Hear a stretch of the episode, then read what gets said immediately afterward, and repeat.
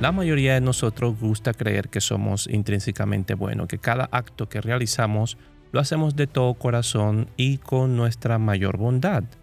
Pero, ¿somos realmente así o existe una sombra dentro de cada uno de nosotros? En el episodio de hoy de Buenas y Consejos y Un Minuto con lo Viejo, exploramos la dualidad de la naturaleza humana y debatimos si somos fundamentalmente buenos o malos.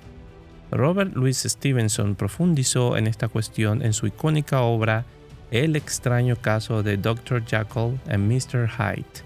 Ambientada en el Londres victoriano, nos sumerge en la vida de Dr. Jekyll, un renombrado científico que intenta separar su lado bueno del malo, y en el proceso da vida al terrible Mr. Hyde esta obra despliega una compleja danza de bien y mal que reside en todos nosotros. En la historia, Dr. Henry Jekyll, un respetado médico, experimenta con el propósito de aislar y controlar el mal dentro de él. Sin embargo, estos experimentos dan lugar al señor Edward Hyde, el epítome del mal.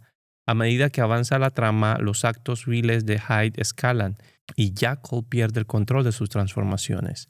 Al final, Jackal narra su tortuosa experiencia culminando con su decisión de terminar su vida para prevenir más daños. Thomas Hobbes, el filósofo, postulaba que nacemos con tendencias egoístas y brutales, necesitando de estructuras sociales para refrenar nuestras inclinaciones oscuras. Para él, todos llevamos un Hyde interno. Por otro lado, figuras como John Locke argumentaban que la bondad es inherentemente al ser humano y es la sociedad la que corrompe esta pureza. Así surgen preguntas, ¿es la sociedad la que nos transforma en nuestro propio Hyde o llevamos un Hyde dentro que debemos aprender a controlar? La realidad parece no ser tan binaria. Hay una antigua narrativa nativa americana que habla de dos lobos en nuestro interior. Uno representa virtudes como el amor y la alegría, mientras que el otro simboliza la ira y el dolor. El que prevalece es el que alimentamos más. Stevenson sugiere que todos poseemos un lado oscuro, que bajo ciertas circunstancias puede prevalecer.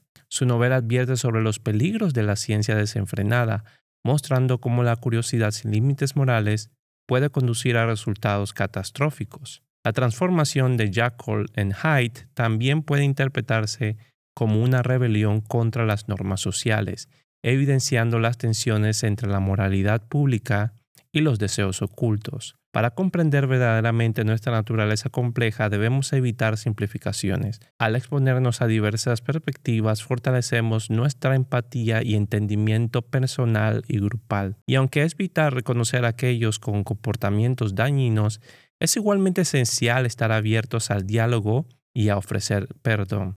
Al final el perdón se trata de liberarnos a nosotros mismos y reconocer que también nosotros somos capaces de fallar. A medida que nos movemos entre la luz y la oscuridad en nuestro interior, recordemos que cada persona enfrenta sus propias luchas. Seamos un reflejo de bondad para otros y reconozcamos el potencial de bien y mal en nosotros.